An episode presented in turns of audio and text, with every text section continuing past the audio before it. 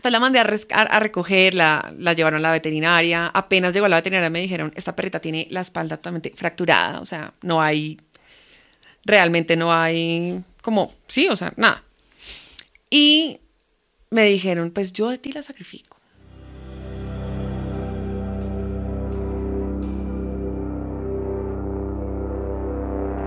Hola, ¿cómo están? Yo soy Mariana Grisales. Bienvenidos a un episodio más de este podcast. Hoy estamos con una invitada hermosa, divina, que es nada más y nada menos que Lorencita Villegas de la Fundación Dogs and Hawks. Ella es directora de esta fundación y hoy nos va a estar contando un poquito sobre todas esas cosas que no sabemos sobre su fundación y lo que es tener una fundación. ¿Cómo estás, Lore? Bien, Mari, gracias por invitarme a este podcast. Espero ser de gran ayuda para todos. Bueno, Lore, pongámonos en materia. ¿Cómo entraste al mundo de rescatar animales? ¿Hace cuánto? ¿Qué haces tú? Cuéntanos un poquito de quién es Lorencita y cómo entraste a este mundo de los animales. Bueno, eh, yo entré al mundo de los animales desde creo que nací. Eh, siento que es un don que algunas personas tenemos. Desde que era chiquita siempre eran las fotos familiares, ¿no? Y todo el mundo en la Con piscina y yo atrás con el perro, el pollo, el gato, aruñada, vuelta a nada, pero queriendo salvar a todos. Eh, y sí, desde chiquita tenía como esa intención de, de ayudarlos de algún modo, eh, más viviendo en Colombia, que uno va a las carreteras y va a las fincas o lo que sea y siempre está viendo los perritos en la calle, en las carreteras. Yo decía, ma, pero no entiendo la gente por qué compra perros si hay tantos perros en la calle. O sea, acá hay miles, les ponía nombre a todos los que veían la carretera. Eh, sí, siempre fue como algo que, que tenía por dentro. Eh, cuando empecé ya a crecer me di cuenta pues que no era tan fácil. Eh, eso es algo que le agradezco mucho a mi mamá porque pues sí, digamos que uno tiene que tener muy claro al entrar en este mundo que es la responsabilidad ante todo. Ok. Saber cuáles son sus límites, saber que no es recoger el perro y ya y tirarle la responsabilidad a alguien más. Mm, así que digamos que en la universidad me encontré un perrito, fue la primera vez que rescaté. ¿Qué estudiaste? Estudié mercado de comunicación. Ok. Y cuando estaba en la universidad me encontré una perra eh, grande, o sea, no era no era linda, la verdad, pobrecita. Era un perrito de taller y tenía todo el cuello así abierto, en carne. Y yo dije, pucha, ese fue el primer momento en el que yo dije, realmente, este es un perro que si no me lo llevo y lo ayudo, la persona que le hizo esto lo encuentra y lo va a matar. Punto. O sea, a mí no me quedaba duda alguna en la cabeza y yo dije, oh, ok, es el momento. Amigos, si alguien está pensando en montar una fundación, les voy a decir que esto es peor que entrar a una mafia. O sea, una vez entran, no hay vuelta atrás. O sea, no hay. Entonces, realmente yo eh, lo monté al carro, me lo llevé a la veterinaria, la perrita. Mi mamá, no, pues, o sea, menos mal no estaba en la casa porque yo entré a la perrita, la dejé en, en el patio Casi cerrado y me fui a clase. No. Entonces, claro, yo en clase tenía por ahí 57 llamadas de mi mamá. ¿Qué, qué es esta vaca que está en el patio? Y yo, que no se acaben las clases, nunca me van a matar. Entonces le dije, mamá, mira, yo sé que esto, o sea, yo sé que no, no te pedí permiso, te pido perdón. Nuevo lema de vida. Siempre pide perdón, no pidas permiso. Entonces le dije, ma, perdóname, pero yo, si tú eres capaz de quitarle la venda que tiene en el cuello y sacarla a la calle, hazlo tú, porque yo no, no, yo no lo voy a hacer. Pero yo te aseguro que yo mañana ya le consigo familia a esta perrita. Mi mamá, bueno, voy a confiar en ti. Y yo, Jesús, ¿Qué hago? Yo, ¿Cómo Dios. me metí en esto? hola Dios, soy yo de nuevo. Entonces empecé, eh, mira, yo dije, o sea, ya, ya no, o sea, no tengo opción. Y empecé a publicar por todas partes, empecé a mover redes, pues las redes mías normales, o sea, como cualquier... La tuya es personal, como cualquier Exacto, persona como que cualquier persona. un perro. Exacto, entonces como era un perrito que yo encontré en la universidad, los profesores me empezaron a ayudar, repostearon eh, en Snapchat, o sea, yo cogí todas las aplicaciones que tenía, todas, me faltó Rappi, como Rappi amigos, por favor, ayuda. Entonces yo me acosté a dormir y dije, a la de Dios, mi mamá me dijo, llevas a esta perrita a la veterinaria, tú te encargas de la cuenta, tú te encargas de que duerma en todo? una camita Ok. esta noche, porque yo no la voy a dejar durmiendo en el, en el- en el patio, o sea, olvídate. Mi mamá, de verdad, ese día yo dije, wow, Oh, wow. wow, wow, gracias. Entonces, evidentemente, mi mesada se fue para esa gorda. Em, y al otro día me desperté y ya le tenía como cinco familias. Ok. Entonces, yo ahí me empecé a dar cuenta y dije, oh, wow, el problema aquí no es que la gente no quiera adoptar, sino que no hay canales realmente efectivos para que la gente sepa pueda dónde adoptar. y cómo hacerlo. Mm, sí, porque esto va a sonar muy feo, pero pues uno le dicen como un refugio o una fundación y lo primero que a mí se me venía en la cabeza, por ejemplo, en ese momento era una finca llena de mil perros Ok. Y una señora pobrecitica, Con todos ¿sabes? los Con todos los perros viendo a ver cómo les da de comer. Sí. Entonces, eh, en, ese, en ese orden de ideas, pues la gente que también quería adoptar un perro, darle la oportunidad, decía, no, ¿dónde? O sea, ¿a dónde voy? Le estamos hablando más o menos como 2000. Hace más o menos unos siete años, ponle, ok. 2000, ok. 14, más o menos. Como 2016, algo así. En ese contexto que las redes eran muy nuevas. Como sí, pero no, ok. Sí, que todo era muy nuevo, que solamente estaba Facebook, Instagram, creo que ni siquiera existía en ese momento como tan fuerte acá. Sí. Entonces era un, un momento en, en que, en que las redes no estaban como realmente cumpliendo un propósito como tal, sino que todo el mundo estaba simplemente como exponiéndose en las redes, pero no estaban como Haciendo hoy en cosas. día. Exactamente. Entonces, digamos que así fue que descubrí mi pasión. Y ese fue tu primer perro rescatado oficial. ¿Cómo se llamaba? Fue Mila. Mila la... el ternero. Mila el ternero, precisamente. Ok. Y bueno, pasa esto, este primer perro, comienzas a darte cuenta como que esto te gusta, que todo este tema como que te mueve y que te lleva a crear Dogs and Hogs. Bueno, eh, realmente empecé siendo hogar de paso, por Ok. decirlo. Para los que son nuevos en esto, Lore, ¿qué es ser hogar de paso? Ok, ser hogar de paso básicamente es abrir las puertas de tu hogar, recibir un animalito que lo necesita. Eh, puedes hacerlo tú independientemente o lo puedes hacer eh, con una fundación eh, y esperar, digamos, y apoyar ese perrito en ese proceso de recuperación hasta que consiga una familia. Ok. Depende de las fundaciones y depende de los procesos, pues eso tiene un Cada tiempo- fundación tiene como su proceso, pero básicamente es lo mismo. Eh, sí. Ok. Entonces yo empecé siendo hogar de paso de casos que encontraba en Facebook, literal, que este perrito está acá, que este perrito no sé qué, que tú, tú, tú. Entonces mi mamá me decía, bueno, pues de a uno en uno y tú te encargas y hasta que le consigues familia. Ahí vivías con tu mamá. Con mi mamá. ¿Y ya tenías perros o no tenías perros?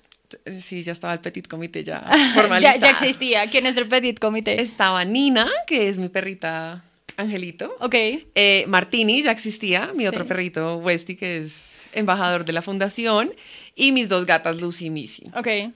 Y pues por esa razón mi mamá me decía, o sea, uno y Uno eso. a la vez, Y agradece, de verdad. Entonces, bueno, también empecé, digamos, como a, re- a recibir esos perritos que necesitaban ayuda y, y como yo estaba estudiando mercado y comunicación, yo dije, no, pues tengo que empezar a aplicar todo lo que estoy estudiando a esto. Ok. Entonces les tomaba la foto en el sofá y yo, bueno, tantos likes. Yo, "Mm, no, pero todavía no consigue familia. Toca ponerle una pañoleta. Toca ponerle un saquito. Toca ponerlo más bonito. tu, tu, tu". Y así me empecé a dar cuenta también de, de, de cómo, de cómo, digamos, lo que tus conocimientos los puedes aplicar a cualquier cosa que tú hagas. Literal. Eh, y cuando lo haces con todo el amor y toda la pasión, pues siempre va a salir bien. Ujú. Entonces, los únicos perros que se han quedado en la fundación ha sido por voluntad propia. Oye, que eso es un gran, gran, gran, digamos que dato importante, porque Sí. creo que muy pocas fundaciones pueden decir que no que no se quedan con algún perro porque siempre uno rescata el viejito o el que nadie quiere entre comillas y, y eso y eso es siempre un reto, ¿no? Uy, sí, la ¿Cómo le verdad. buscas hogar a un perro que sabes que tiene necesidades muy específicas, etc, etc? Sí, sí, sí. Obviamente sí han llegado esos casos, eh, pero yo también siempre he pensado que, digamos, existe una familia para cada perro. Ok. Entonces es, es también como, no, no, como simplemente decir, no, este perrito ya nadie lo va a adoptar ni para que lo publico. Sí. Entonces, como ser muy persistente es también una clave Una de las claves que has aprendido durante que todo he este aprendido proceso. en esto, sí. Y bueno, Dogs and Hogs nace en el... Dogs and Hogs nace hace cuatro años legalmente. Ok. Eh, cuando empecé a hacer hogar de paso en fundaciones me di cuenta de algunas falencias que habían, de algunas cosas que yo decía, "Mm, yo lo haría distinto, Ok. yo manejaría esto de esta manera, ta, ta, ta. Y ya, pues después de recibir 100 perros en mi casa, mi mamá me dijo, ven, ¿y por qué no, Eh, no haces tu no fundación? haces tú tu fundación? Mi mamá realmente es un pilar muy grande, Bertis. Te amamos todos. Feliz cumpleaños. Em, digamos que, que con ella, pues ella fue la que me empezó a empujar a decirme, hazlo tú, o sea, hazlo tú, tú puedes, tú puedes, tú puedes. Ok. Em, y así fue, así nació la fundación, gracias a todo ese, ese proceso y como conocer realmente lo que es la responsabilidad adquirida De tener de una tener una fundación. fundación y de salvar vidas, que pues es bastante comprometedor. Ahora, yo creo, Lore, no sé si te pasa lo mismo, estoy segura que sí, pero al tener una fundación, muchas personas nos escriben que nos admiran, que quisieran tener una fundación, que quisieran hacer lo mismo que nosotros, pero creo que detrás de la pantalla y de todas esas cosas que mostramos en el día a día de lo que hacemos, pues hay un trabajo y un desgaste que no solo tiene que ver con los animales. No sé si a ti te pasa lo mismo, ¿cómo, ¿cuáles crees que son esos principales retos? Que una fundación puede tener más allá como del tema de los animales. Claro, uno lo rescata, lo recupera, ese, ese tema uno mal que bien lo tiene como claro, pero, pero creo que hay más que, que, hacen parte de tener una fundación. Claro, digamos que para mí una de las cosas más difíciles que he tenido que aprender es eh, el manejo humano, como lo que es atención al atención cliente. al cliente, porque pues uno no son clientes. Sí, de acuerdo. Eh, pero sí existen, digamos, muchos choques a veces. Em, educar a las personas, porque las personas hay veces pues llegan con un concepto de adoptar que básicamente es me ahorro la plata y no compro para adoptar y ahorrarme esa plata. Sí. Entonces es tratar de educar a las personas de la manera más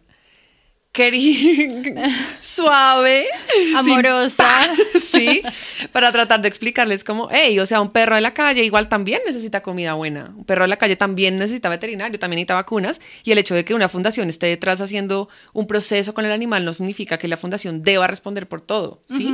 Mm, entonces, ese tipo, digamos como ese tipo de problemáticas, ya yo desde un tiempo para acá me di cuenta que le dejo todo al área legal, todo firmado, contrato, me lo firmas, todo legalmente, o sea, que todo lo, lo legal quede establecido realmente para pues evitar conflictos y que al final pues pasen cosas, no sé, demandas. Algo que nos quieras contar, estoy segura que nos tienes alguna historia piqui que contar.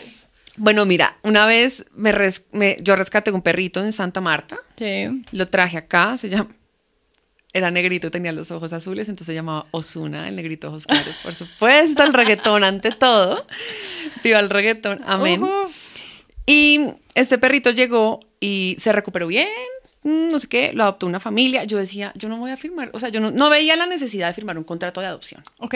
Yo decía, yo confío en la gente, la gente es divina como yo, Hermosa, todos piensan igual que uno, ajá. sí, todo es divino, ¿no? El país de las maravillas. Cuando lo adoptaron, al mes, al perrito le dio gastroenteritis. Ok. Y el señor era abogado. Y el señor salió con el cuento de que como no había firmado un contrato legal, el perro legalmente no era de él.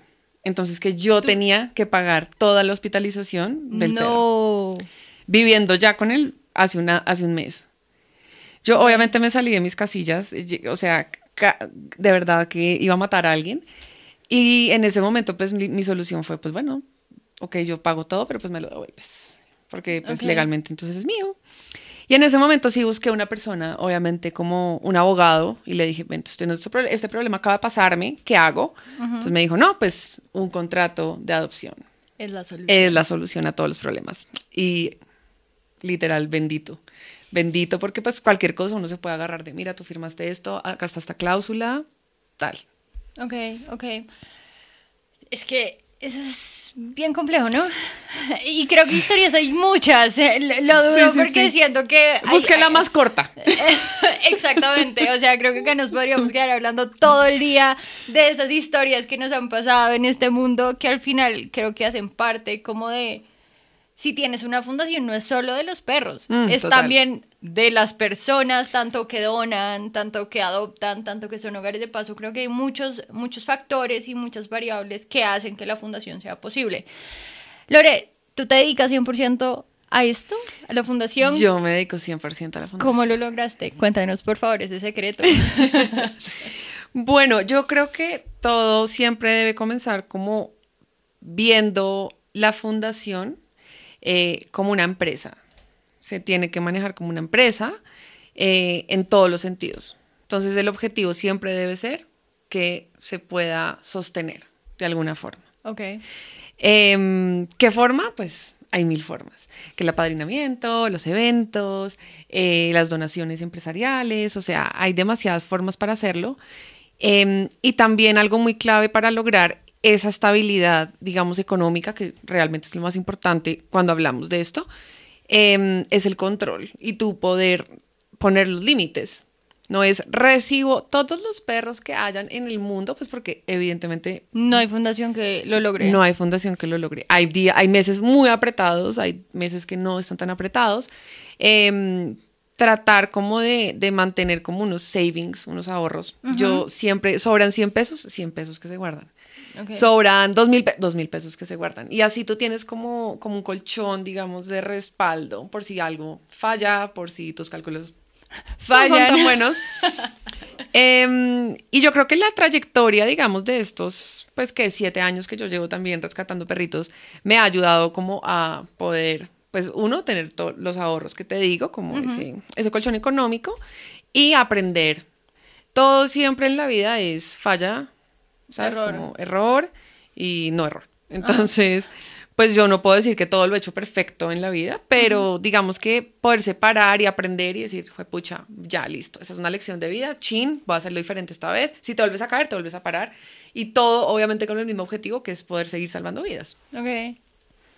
¿Cómo te ha cambiado? Hablando, acabas de tocar un tema que, que siento que es importante y es cómo a ti, Lorencita Villegas, te ha cambiado tener esta fundación que hoy en día tienes. Oh, Oh, wow. Oh, wow. Oh, wow. Muchísimo. O sea, muchísimo porque hay, hay, pues siempre, o sea, uno, uno en su cabeza tiene como una estructura de, voy a trabajar de lunes a viernes, el fin de semana es mi día, mis días libres.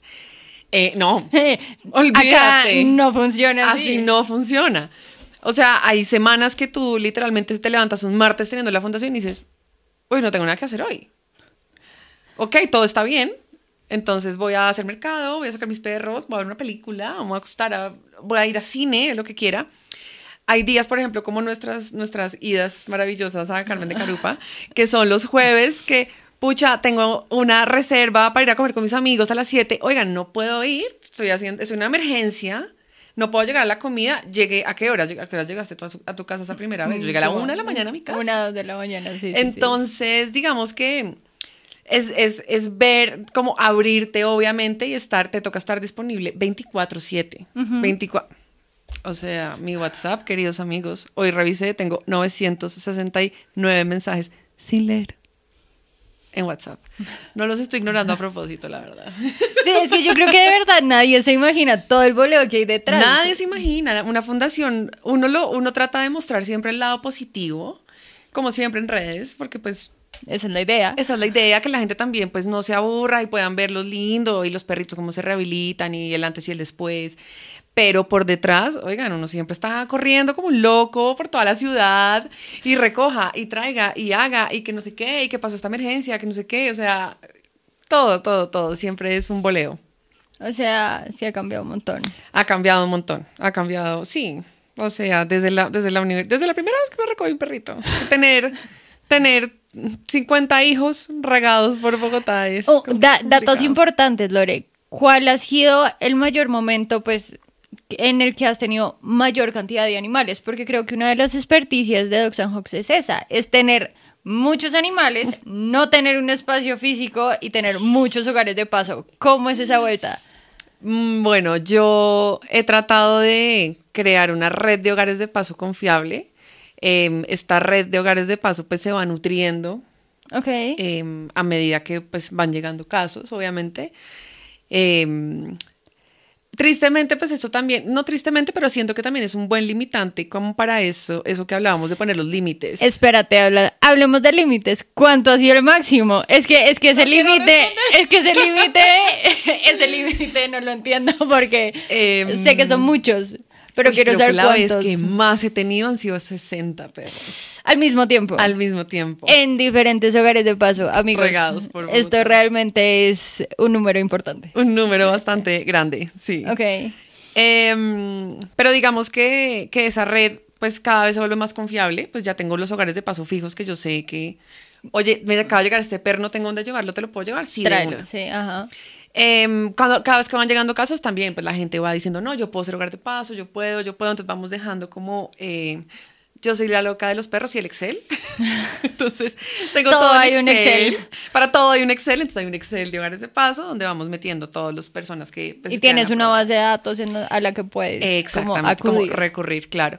Eh, y pues obviamente estos, estos hogares de paso, puedo decirte que más del 50% terminan adoptando un perrito. Entonces por eso te digo que siempre me toca estar como nutriendo, llamando gente y convocando. Te pasa todo. mucho, porque creo que este es un patrón también, como que las personas comienzan siendo hogares de paso y después se enamoran y dicen, oh, no lo voy a dejar salir de la casa. ¿Sí? Claro, Pasa sí, de hecho, de hecho me pasó eso tanto que yo literalmente antes tampoco hacía formulario de hogar de paso. O Ok. sea, era como, gracias por ser, querer ser hogar de paso. No necesito Somos nada más de amigos, ti. Sí, ajá. sí, sí. También tuve un tema legal, pero eso, eso viene para otro podcast. Esa es otra historia Es otra completa. historia. Em, pero entonces empecé a hacer un formulario de hogar de paso muy parecido al de adopción, Ok. como para entender cómo, cómo eh, viven, dónde viven, ta, ta, ta, como para tener obviamente como un, sí, como, como un panorama un poco más claro y saber cómo, bueno, esta persona podría ser un buen candidato de adopción. Y a la larga, digamos que esos son los hogares de paso que trato como de aprobar y de mantener siempre como en el Excel. Ok, ok, ok, ok. Ahora, también es súper claro que Dogs and Hogs, creo que de un tiempo para acá y en todo este proceso que nos cuentas como de formación, digámoslo así, porque esto, esto al final logre termina siendo una profesión, o sea, esto no tiene tutorial en YouTube, no, No, no, no, tiene nada, como... Pero uno, perro a perro, va aprendiendo cómo es que se hace la vuelta. Pero lo que veo es que creo que has identificado también que una de las grandes pasiones de, de tu vida con Dogs and Hogs es rescatar animales discapacitados. Sí. Y tienes dos de ellas, Morita, Aisha, por favor, cuéntanos de ellas. Ay, no, mis bebés. Ya puedes llorar el pañuelo. Ya, ya me puedes pasar el pañuelín. Em, bueno, digamos que a mí me daban pánico los perros discapacitados, por- ¿Por para qué? que sepas. Me daban pánico. Porque precisamente era uno de los temas que tocabas ahorita, como, pucha, ¿quién va a adoptar un perro discapacitado? Ok. Aparte, los recursos. creo Los que- recursos, o sea, una cosa impresionante. Por ejemplo, para que se hagan una idea, hoy estaba haciendo, eh, antes de llegar acá, el Excel, El el, Excel. Excel. de gastos de los discapacitados y mensualmente se me dan 6 millones de pesos en ¿Cuántos terapias. tienes en este momento? Mm, mm, creo que son 7, Ok. 7 discapacitados que pues terapias, piscina, comida, medicamentos, ta, ta, ta, ta, ta, más o menos 6 millones se nos van mensual. O sea, para que se vayan dando cuenta también. O sea, esto no todos son unicornios, arcoíris y mariposas.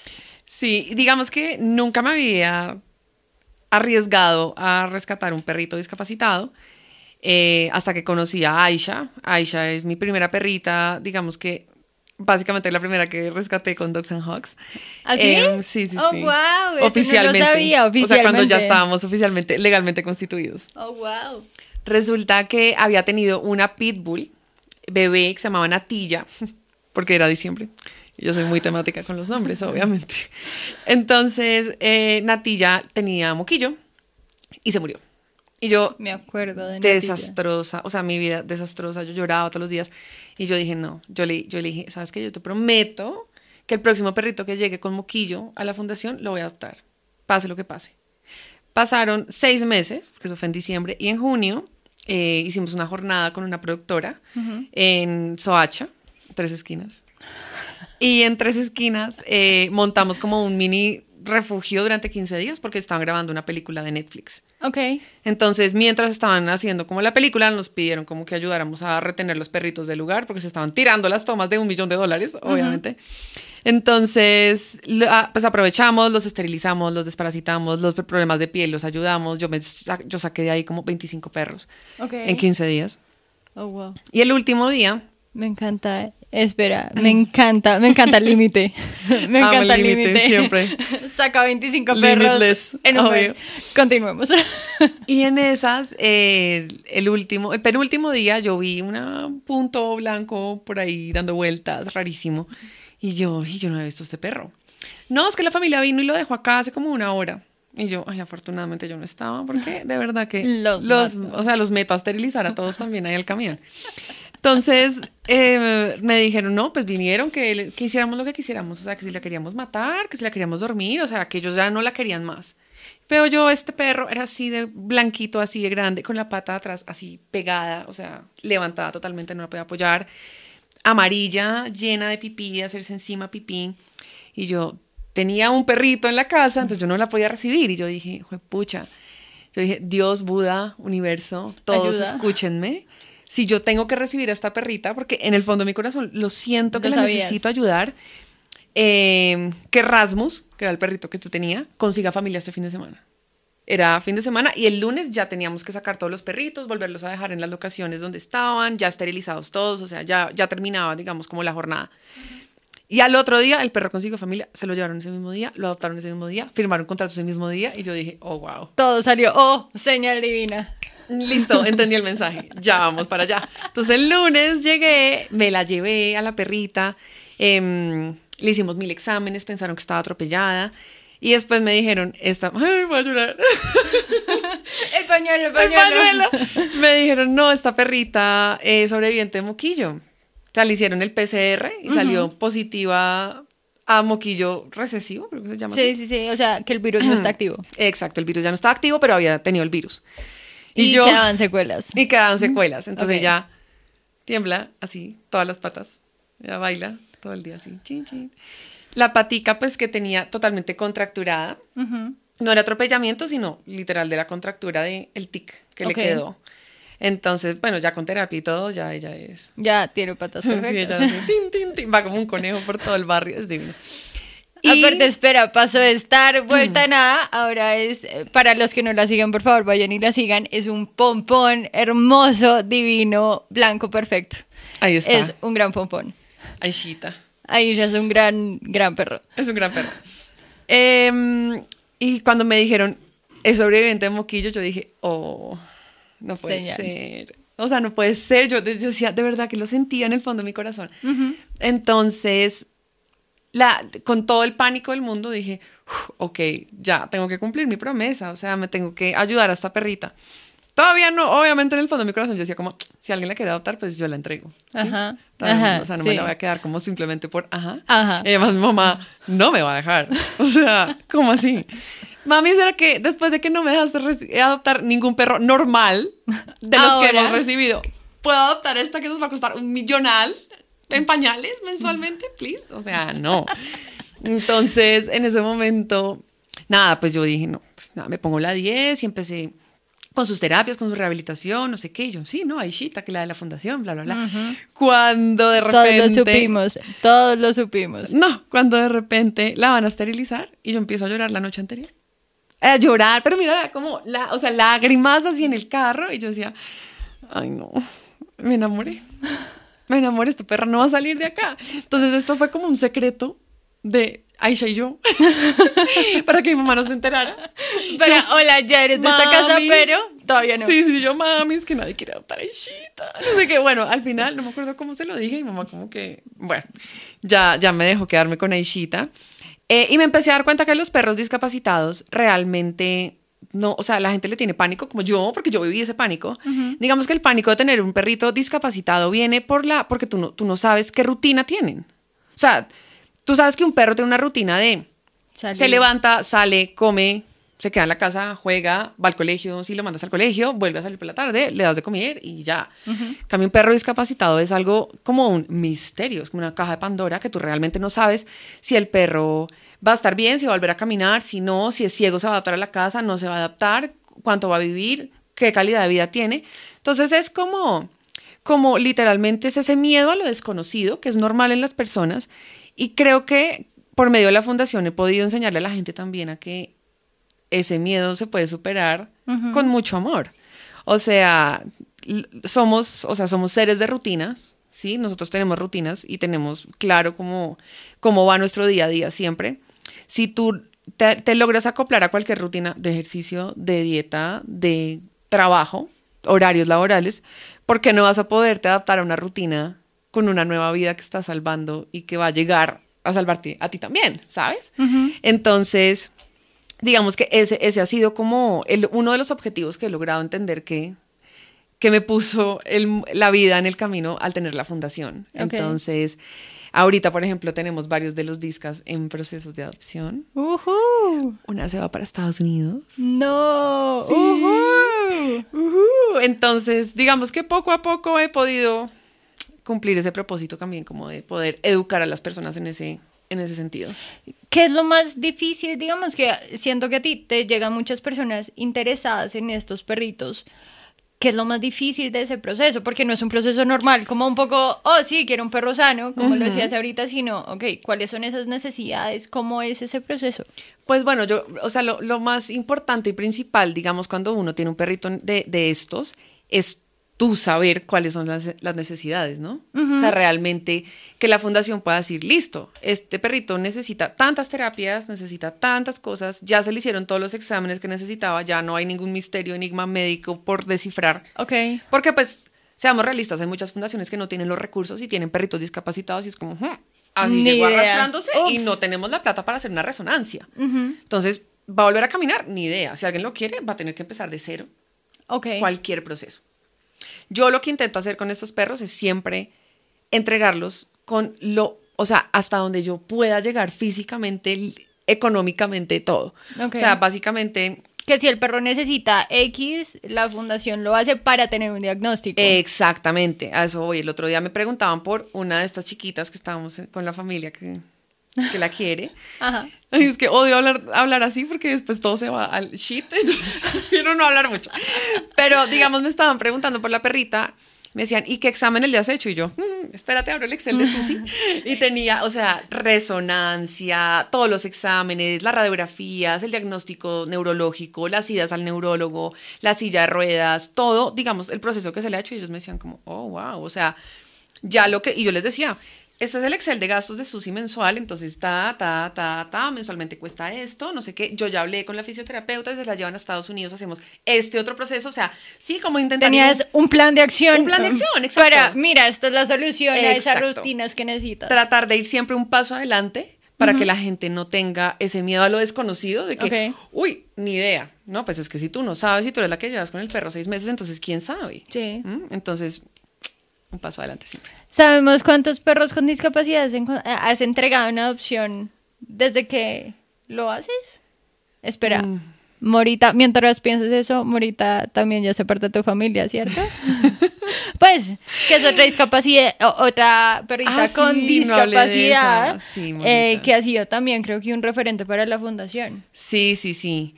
La verdad, eh, creo que han sido como 10 perritos Ok, en los últimos años que realmente han sido dos que hemos tenido discapacitados.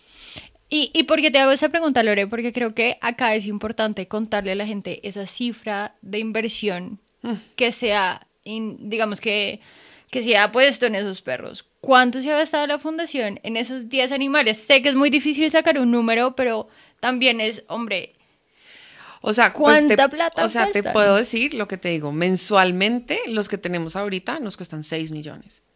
Y digamos, he tenido a Susi y a Morita, ellas están en terapias desde hace un año y medio casi. ok. Entonces, puedes hacer ahí las Eh, cuentas. Espere, espere. Va, Ahora, cuéntanos, por favor, mientras voy a hacer la cuenta. eh, ¿Qué pasó con Morita? ¿Morita es tuya? ¿No es tuya? Cuenta, cuéntame. Ok, la historia de Morita es también, o sea, siento que yo también Más me o guío menos mucho 72 por... Sí, millones de 72 pesos. millones, sí. por un año de Sí. manutención. Entonces, para que se den cuenta, porque es que, Lore, esto es importante hablarlo. También hay que hablar de esos números. porque Claro, porque las personas creen que... Esto, que- esto es como, uff, es que la plata nos llega a nosotras de los árboles. Total. Y lo que también genera esto es que también me llegan muchos mensajes así de, ay, es que rescate un perrito o rescate un gatico, básicamente pensando que, mm, que se iba a adaptar a mi casa y no se adaptó, entonces lo puedes recibir, lo puedes recoger, lo puedes tener tú. Y es como, no, o sea, esos son compromisos que tú estás haciendo con una vida. Y no es botarle la responsabilidad cuando te quede grande. O sea, hay que pensar muy bien antes de meterse en esto y cuando haces algo, pues tiene que ser realmente sabiendo precisamente que te puede costar tanto, que puede durar tanto tiempo el perro en una fundación, que si no lo puedes tener tú en tu casa, vas a tener que pagar una manutención por el perro si lo vas a mandar a una fundación mensual. Entonces, todas esas cosas siempre realmente dejarse guiar por el corazón es bueno, pero también hay que meterle cabeza. Unir, Unir corazón y, y cabeza. No, pues Morita llegó a la fundación a... porque también me la reportaron en el codito, la había atropellado un SITP. ok. Y fue un mensaje súper X, como, Lorencita, ¿cómo estás? Mira, es que me reportaron esta perrita, no sé si la puedes ayudar. Pues si no puedes, tranquila. Y me mandan un video de la perra así, tirada en la mitad de la calle, llena de sangre, paralizada, todo el mundo así. Y yo, ¿cómo me mandan esto? Y me dicen, si puedes ayudar. A ver, o sea, así no pudiera, obviamente. Lorencita Me paro en la 15 y le pago el transporte. O sea, no sé cómo, pero la ayudo de alguna forma. Ajá. Tenía precisamente lo que hablamos ahorita. Ese día tenía una comida súper importante con una amiga y le dije, Lo Lau, siento. lo siento, no puedo llegar. Ah, tú siempre me quedas mal. Y yo, pues claro, mira, tú le mandé el video, no me mandes eso. Ahora me siento mal yo, no sé qué. Y yo, la Ahora yo te acompaño a rescatar Pues el sí, perro. total. Entonces la mandé a, a- a recoger, la, la llevaron a la veterinaria. Apenas llegó a la veterinaria me dijeron, esta perrita tiene la espalda totalmente fracturada, o sea, no hay, realmente no hay, como, sí, o sea, nada. Y me dijeron, pues yo de ti la sacrifico. Y yo, ¿pero cuánto tiene? Yo dije, no, pues debe ser una abuelita de mil años para que me digan eso. No, como dos años. Y yo, ¿pero cómo así? ¿No va a poder vivir en silla de ruedas? Sí, también podría vivir en silla de ruedas. Y yo, ¿sabes qué? Adiós. Adiós. Voy a colgar y voy a ir para allá. Entonces fui y me mostraron la radiografía. La espalda no estaba fracturada, sino luxada. Bueno, no sé, pero no estaba totalmente rota. Ok. Me dijeron. Sí, luxada. luxada. Me dijeron, pues, la, o sea, digamos que las probabilidades de que camine no son muy altas, Pero- pero, pues, igual ella va a poder tener una buena vida, obviamente dependiente de los humanos, Ok. pero, pues, mm, pues, digamos que la opción de sacrificarlos, porque eso es lo que la gente hace cuando le atropellan el perro. Y yo decía, Dios. yo no puedo con esto, o sea, no puedo. No me des más información de la que no puedo, por favor. Em, y estando en la veterinaria la vi y sentí lo mismo que sentí con ella. Ah, ves que sí te la vas a quedar. Y ella hace parte del 5%, ¿cierto? Ella hace parte del 5, del 5%. que Cuéntanos un poquito, solamente antes de llegar a un tema que también sé que vas a amar, es ¿qué es ese 5%? Bueno, el 5% Que es un lema que se ha vuelto como en tu vida, ¿no? es un lema, un tatuaje que me hice, eh, marca ya Mm, una literal. parte de mi corazón. El 5% hace referencia a un caso que tuve también del mismo lugar, del mismo barrio de Morita. Em, se llamaba Ubita, la, peque- la pequeñita, estaba botada en, dentro de una basura, dentro de una bolsa. O sea, una perra dentro de la bolsa, dentro de la basura. Botada literal, como basura con el hueso de la pata totalmente expuesto, la pata necrosada, sarna, o sea, una cosa terrible. Tanto que llegó a la veterinaria y el veterinario me dijo, Lorencita, esa perra. Sí. Otra vez. sí, me dijo, Lorencita, esta perrita no va, o sea, no va a poder. Tiene la anemia tan bajita que no le podemos cortar la pata, pero la, la infección va a seguir subiendo, ¿sí? Y la va a matar. y la va a matar de una u otra forma, no se le puede hacer transfusión porque los glóbulos blancos van a rechazar todo. Yo de ti la duermo, yo, eh, o sea, la, el- yo lloraba, yo decía, yo no puedo creer, y me decía, esta perrita lleva por lo menos 15 días así. Yo decía, yo no puedo entender esto, o sea, de verdad, una historia tan triste que a mí me llegó en el alma. Yo le dije, esperemos a mañana. Y yo, otra vez, hola Dios, soy yo de nuevo, Buda, todos, please, escúchenme. Ayúdame. Y dije, no, si esta perrita no, o sea, si ella no tiene que vivir, que se vaya a descansar. Denme un chance de que pase esta noche y se mejore un un puntico. Solo necesitamos un puntico más Para arriba la poder. anemia, algo, algo, señal. Al otro día me dijeron, "Mm, comió, comió, Uh, está señal. mejor. Y yo, oh, yes. Entonces me fui, me puse la 10 y empecé, no, ya, tum, tum, tum, todos los días. Iba por la mañana, por la tarde, al mediodía me quedaba con ella. Literalmente empezaba a trabajar en el celular, así consintiéndola, sarnosa, todas las dos. Yo decía, no Ella y yo importa. sarnosas. Sí, ella y yo sarnosísimas. Y yo, no, no importa, no importa, yo me quedo con ella, no sé qué. Eh, ah, bueno, se me olvidó una parte muy importante. Esa noche el veterinario me dijo, esta perrita tiene 5% de probabilidades de sobrevivir. Y ahí llegó el 5%.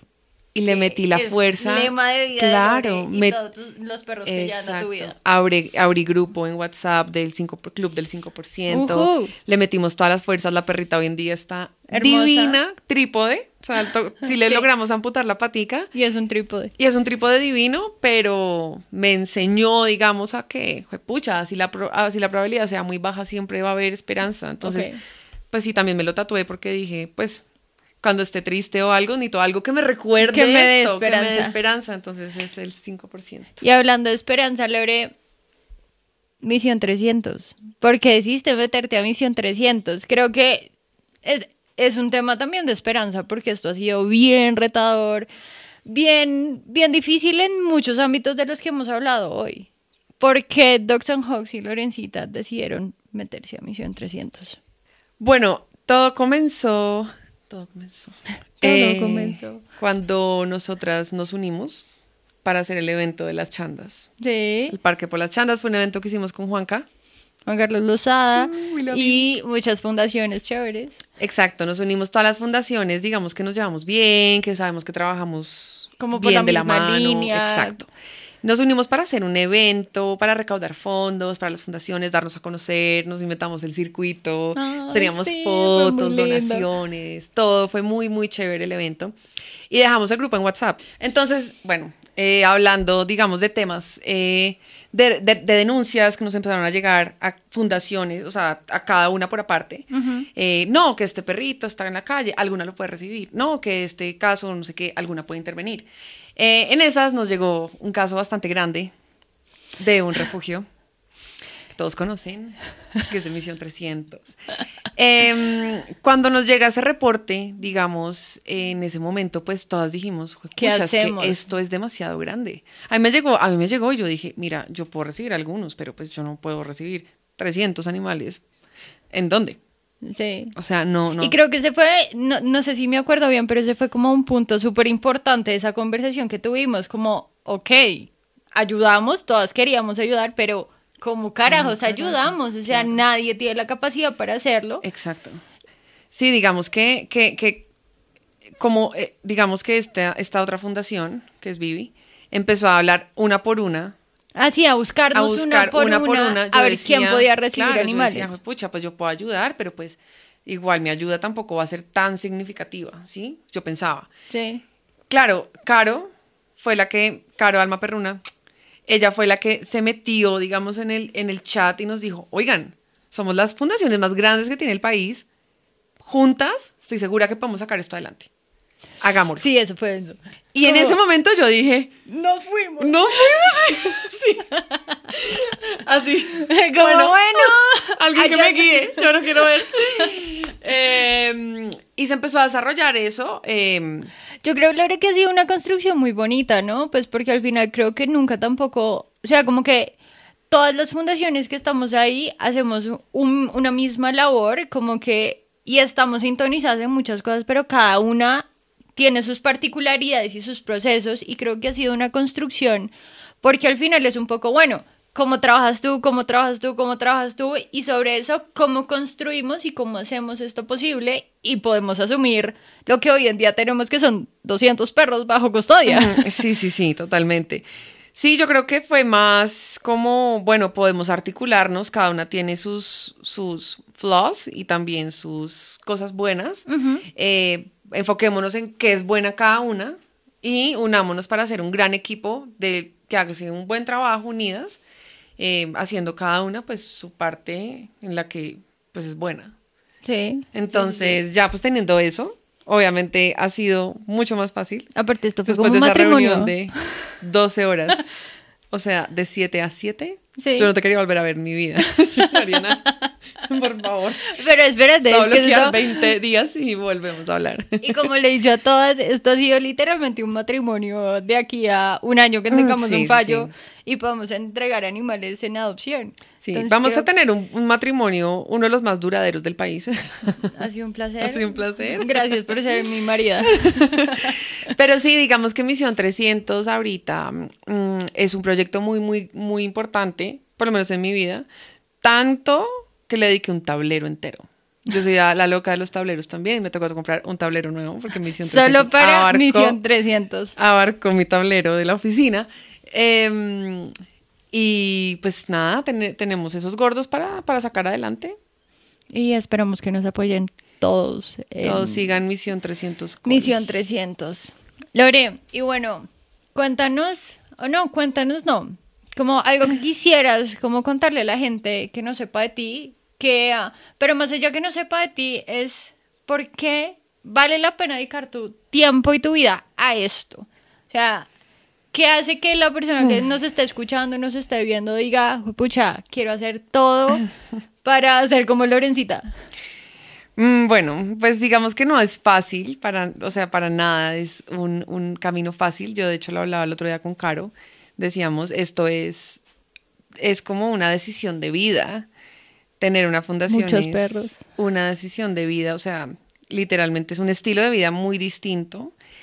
Pero lo que yo siempre digo es que por más que haya plata, por más que haya comida, que hayan hogares, ver esos perritos recuperados, felices con sus familias, de verdad eso es lo que a mí me nutre el alma. O sea, yo siento que o sea, estoy triste y miro el Instagram de la fundación y miro los antes y el después y es como, pucha, es que son vidas, son almas, son personalidades que uno empieza a conocer y realmente se da cuenta, le abren los ojos a uno como en temas de empatía, de saber cómo tratar a, los animales bien, em, apoyar las fundaciones que hacen una buena labor y de una forma responsable, por favor tengan eso siempre en la cabeza, siempre les va a llenar el alma porque están salvando vidas. ¿Dejarías de hacer esto?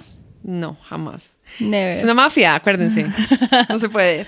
Pero no, ni siquiera porque, o sea, porque me dijeran, mira, esta, esa fundación tuya va a seguir por siempre muy bien tú vete a vivir a otro país. No. No, no, no, gracias. Lore, pues nada, muchas gracias por acompañarnos. Creo que nos has contado un poquito más. Si te quitaste toda esa piel de, lo que es Dogs and Hogs. Eh, los invito a seguirla en redes sociales. En verdad es una dura de duras y nos vemos en un próximo capítulo con un próximo invitado. Que estén muy bien. Gracias, chao.